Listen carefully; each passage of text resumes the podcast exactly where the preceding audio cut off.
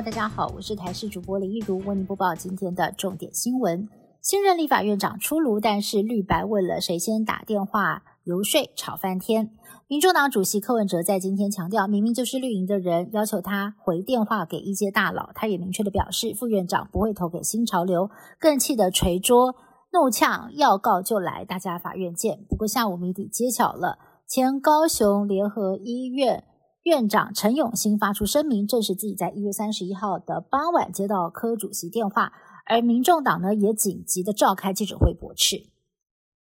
前高雄市长韩国瑜从政之路可以说是峰回路转，从高雄市长遭罢免到现在顺利的登上了立院龙头宝座，也掀起了话题，包括了能不能够罢免立法院长，还有院长的薪水到底有多高，现在都成了网友热搜的关键字。不过，韩国瑜是以不分区的身份进到立法院，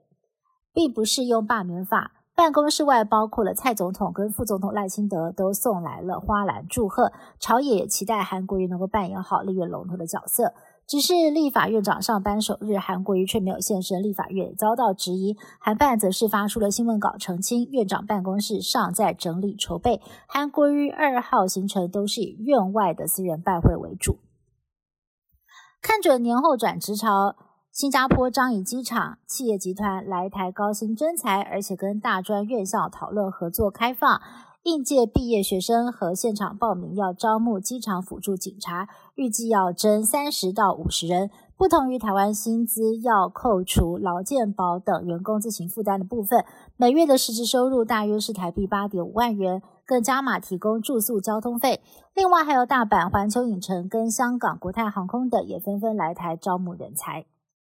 黄色小鸭重返高雄，但是游客爆满，也增加了警方勤务量。原来为了要护鸭，远警二十四小时定点守望，却连便当哦都要自掏腰包买，自然点燃了基层远警的怒火。对此，警分局表示将会设置行动补给站。而另外，在高流中心，为了要庆祝小鸭回归，展区灯光有时测试到将近晚上十二点，而现在高流中心也进行调整，晚上十点半就会关闭灯光。